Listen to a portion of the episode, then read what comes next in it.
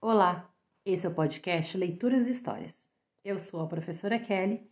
Esse é o nosso 15º episódio, a América antes da chegada dos europeus. Vamos começar? Os povos da América.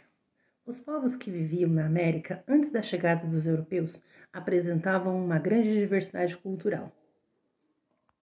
No século XV, a América era habitada por cerca de 50 milhões de indígenas, distribuídos por todo o continente. Essa população era composta de centenas de povos, que apresentavam grande diversidade cultural. Cada um desses povos tinha sua própria língua, costumes, tradições, religião e também sua própria forma de organização social, econômica e política. Quando Cristóvão Colombo desembarcou no atual continente americano, pensou ter chegado às Índias, termo que os europeus utilizavam para designar as regiões da Ásia a serem exploradas. Por isso, chamou as pessoas que aqui viviam pelo nome de índios. Porém, esse termo não é considerado mais adequado, sendo mais correto o uso do termo indígena, que significa nativo. Algumas civilizações da América. Falaremos sobre três grandes civilizações americanas. A primeira delas que viveu entre 300 e 1200, se chamavam os Maias. Eles organizavam-se em cidades autônomas, unidas em torno de um único centro político. Os Maias eram excelentes construtores, escultores, ceramistas e astrônomos. De 1200 a 1521. Os astecas eram um povo guerreiro que se estabeleceu no Vale do México, construindo a cidade de Tenochtitlan, passando a dominar vários povos que viviam nessa região. De 1200 a 1532, os Incas chegaram ao Vale do Cusco no século XIII e dominaram os povos que viviam na região. Construíram templos usando principalmente pedras como matéria-prima. Formaram um grande império na região dos Andes, que se estendia por cerca de 3 mil quilômetros. Civilizações andinas e mesoamericanas. A maior parte do território americano era habitada por povos nômades e seminômades. Esses diversos grupos étnicos se dedicavam à caça, à pesca e à coleta de alimentos. Também praticavam agricultura, mas apenas como complemento às outras atividades. No entanto, os incas que habitavam a região andina, atuais Equador, Peru, Bolívia e norte do Chile, e os maias e astecas que viviam na Mesoamérica, sul do México e parte da América Central, desenvolveram elementos característicos de uma civilização. Entre esses elementos estão a criação de um Estado com governo centralizado, responsável pela coordenação das atividades produtivas, como a agricultura em grande escala, um grupo especializado de sacerdotes, responsáveis pelos cultos e pelos templos, além da divisão social do trabalho e da diferenciação entre ricos e pobres. Os Maias. Os Maias desenvolveram uma sociedade bastante complexa e influenciaram muitos povos da América Central. Os Maias habitavam a região da península de Yucatán e algumas áreas próximas. A base da economia dessa civilização era a agricultura, principalmente o cultivo do milho, os maias também plantavam feijão, tomate, batata, mandioca, algodão, entre outros produtos. Esse povo pré-colombiano, pré-colombiano é um nome usado para se referir aos povos que viviam na América antes da chegada de Cristóvão Colombo a esse continente. Então vamos lá. Esse povo pré-colombiano atingiu o auge de seu desenvolvimento entre os séculos 4 e 9 quando chegou a mais de 2 milhões de habitantes e cerca de 50 cidades-estados, que eram cidades que tinham seu próprio governo e as suas próprias leis. Entre as principais cidades maias destacam-se Chichen Itzá, Cobal, Copan, Tikal e Palenque. As cidades-estado. Nas cidades-estado maias havia um núcleo chamado de centro cerimonial onde ficavam localizadas as principais construções.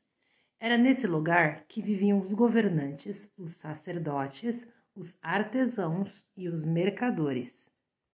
O restante da população vivia distante dessa área e se dedicava principalmente às atividades agrícolas. Essas pessoas costumavam frequentar o centro cerimonial para adquirir produtos e para participar das cerimônias religiosas. Elas também iam a esse local quando eram convocadas pelos governantes para trabalhar na construção de obras públicas, como pirâmides, palácios, observatórios astronômicos, monumentos e também na pavimentação de ruas. As pirâmides na Mesoamérica. Muitas pirâmides construídas pelos indígenas americanos encontram-se espalhadas por toda a Mesoamérica. Grande parte delas já foi identificada e restaurada. Mas os estudiosos acreditam que ainda existem muitas outras a serem descobertas. De formas e tamanhos bastante variados, essas construções eram utilizadas como templos, onde se realizavam rituais religiosos. A cultura maia. Os maias tinham uma cultura rica e variada, e desenvolveram muitos conhecimentos que usamos até hoje. A escrita. Os maias desenvolveram técnicas e conhecimentos altamente especializados em áreas como a engenharia, matemática, a astronomia, a escultura, a cerâmica e a escrita. A escrita maia era composta de símbolos chamados hieróglifos, que representam ideias por meio de símbolos. Os hieróglifos eram gravados em placas de pedra ou pintados em objetos de cerâmica, em paredes ou nos códices. Os códices eram livros elaborados por escribas especializados e abordavam vários assuntos, como a religião, a origem e a história do povo maia, a geografia da região em que viviam e os números da produção agrícola. Apesar de muito estudados, ainda hoje os hieróglifos maias não foram totalmente decifrados. O sistema de numeração. Os maias desenvolveram um sistema de numeração, considerado um dos mais completos do mundo. A existência do zero nesse sistema é considerada de grande importância. Alguns estudos demonstram que esse sistema de numeração era utilizado principalmente nas atividades relacionadas ao comércio e à administração. O calendário maia. Os maias também desenvolveram calendários bastante precisos. Isso foi possível graças à cuidadosa observação dos astros realizada por eles. Um desses calendários, o Raab, era composto por 18 meses de 20 dias mais cinco dias livres, totalizando 365 dias. Esse calendário era utilizado principalmente para determinar os eventos astronômicos, como os equinócios e solstícios. Equinócio são dois momentos do ano em que a noite e o dia têm a mesma duração, sendo eles equinócio de outono e equinócio de primavera. O solstício são dois momentos do ano em que há maior diferença entre a duração do dia e da noite.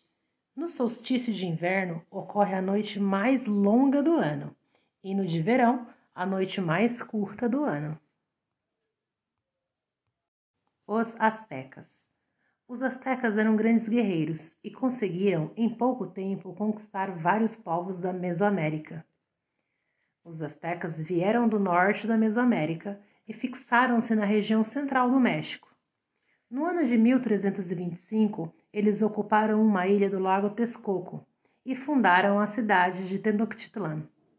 Eles eram guerreiros e conquistaram outros povos que viviam na região, obrigando-os a pagar tributos em forma de ouro, alimentos ou produtos como tecidos, cacau e algodão. Dessa forma, os astecas acumularam muitas riquezas, organizaram um poderoso exército e continuaram a expandir seus domínios. Em menos de 200 anos, os astecas já haviam formado um poderoso império.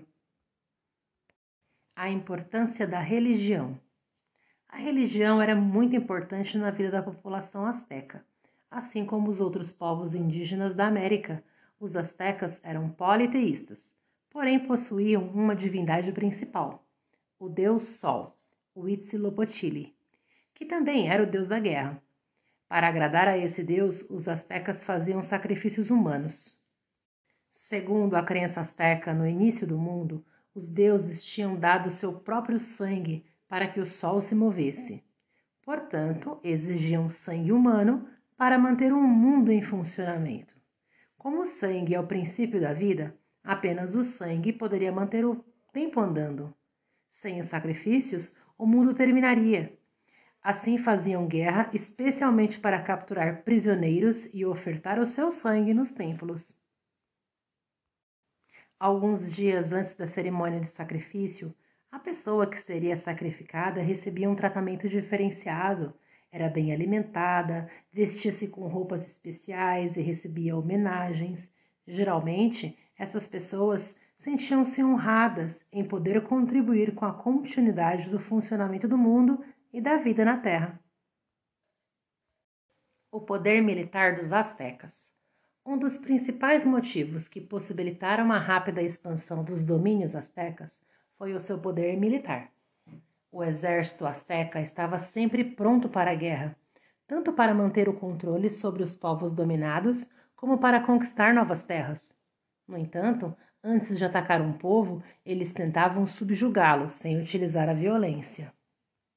Quando queriam dominar uma cidade, por exemplo, os astecas enviavam embaixadores ao local. Seus habitantes tinham então a possibilidade de escolher se iriam submeter-se ao domínio asteca ou não. Caso decidissem aceitar as ordens do chefe asteca, a liderança local poderia ser exercida por um membro da própria cidade. Porém, teriam de pagar tributos aos astecas. Caso contrário, os astecas atacavam a cidade. O comércio. Em Tenochtitlan, havia um centro comercial muito importante e muito movimentado, chamado Tlatelolco. Nesse local existia um grande mercado onde eram comercializados produtos de várias regiões, como pedras preciosas, plumas, sal, mel, conchas, pérolas, animais, produtos agrícolas e artesanais. Todos esses produtos eram levados ao mercado pelos mercadores chamados de poctecas. Para comprar as mercadorias, os poctecas percorriam longas distâncias e por isso tinham um grande conhecimento da região. Vamos conhecer uma história. Zanatzin foi um pocteca que viveu no final do século XV, durante o governo do imperador azteca Ahuitzotl. Sob as ordens desse soberano, Zanatzin fazia viagens a terras distantes nas quais ele comandava outros comerciantes e também os carregadores de mercadorias. Zanatzin levava roupas, tapetes e outros produtos para serem trocados por plumas, tinturas e pedras preciosas.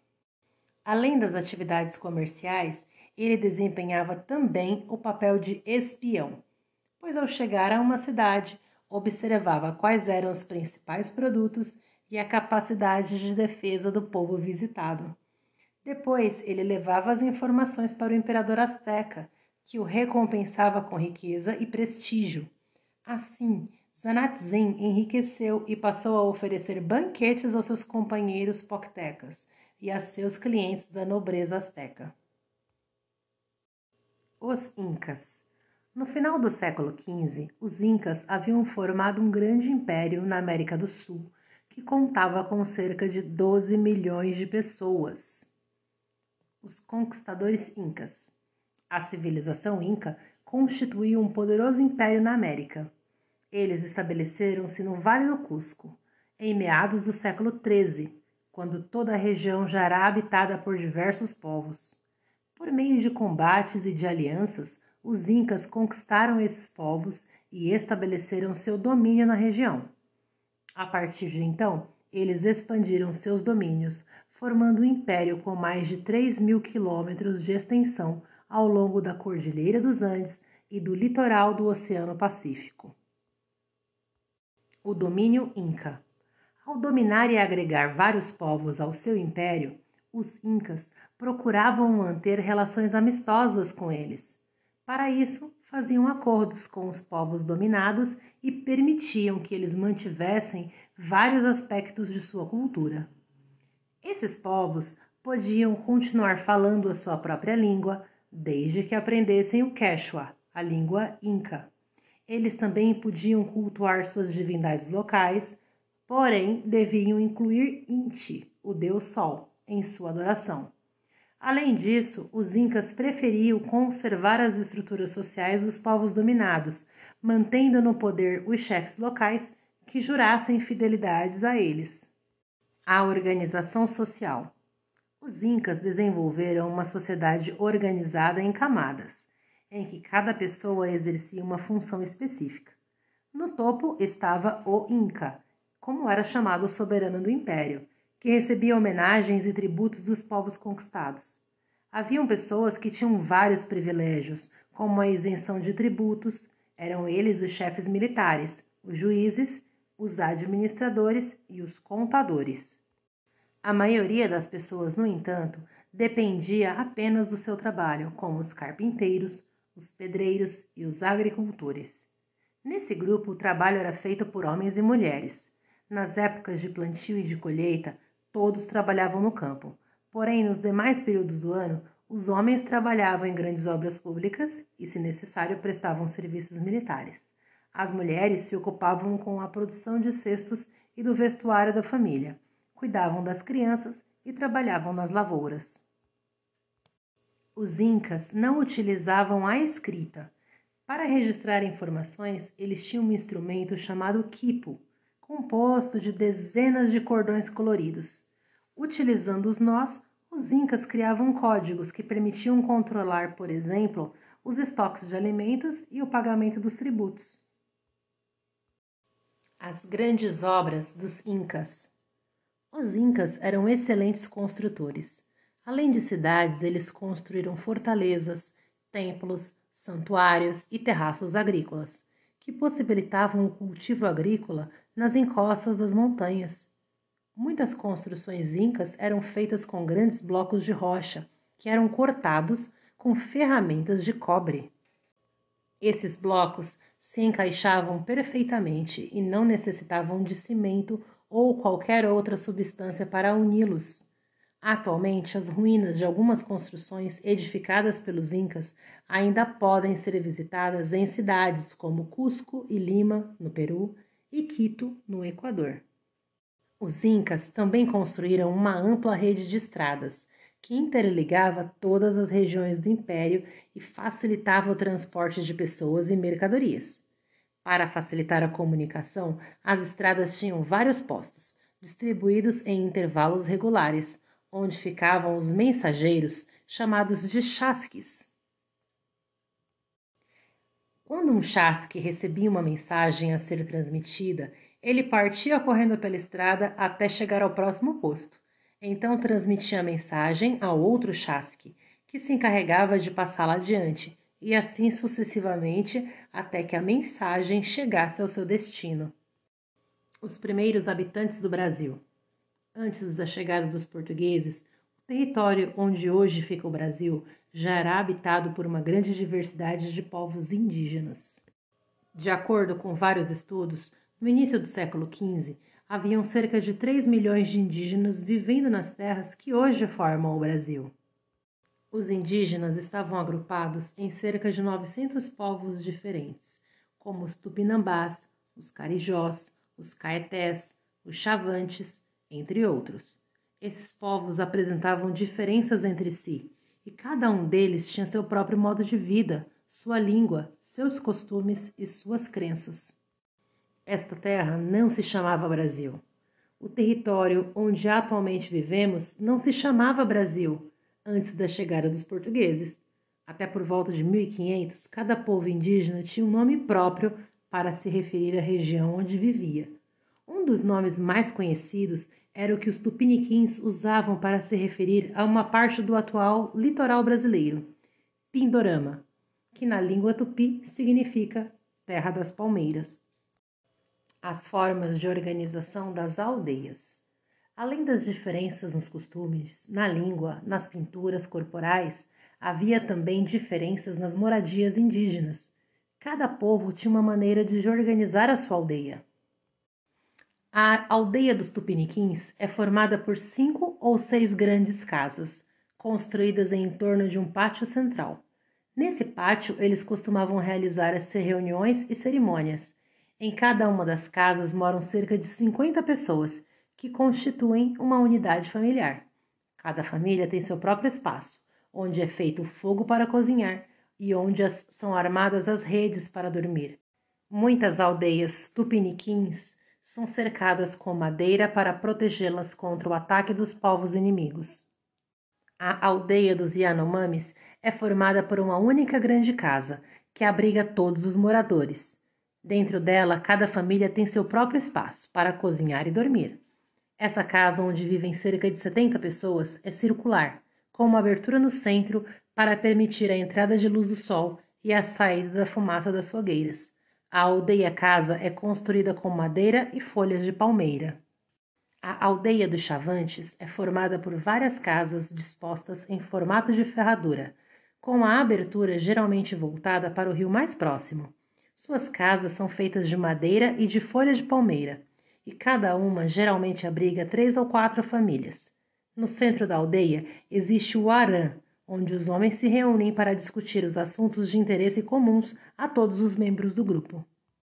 Enquanto isso, na Europa. No ano de 1453, quando o território americano era habitado por povos indígenas, os turco-otomanos conquistaram a cidade de Constantinopla, a capital do Império Bizantino. Com isso, os turco-otomanos passaram a controlar o comércio no Mediterrâneo, dificultando o acesso dos europeus aos produtos do Oriente, como sedas e especiarias.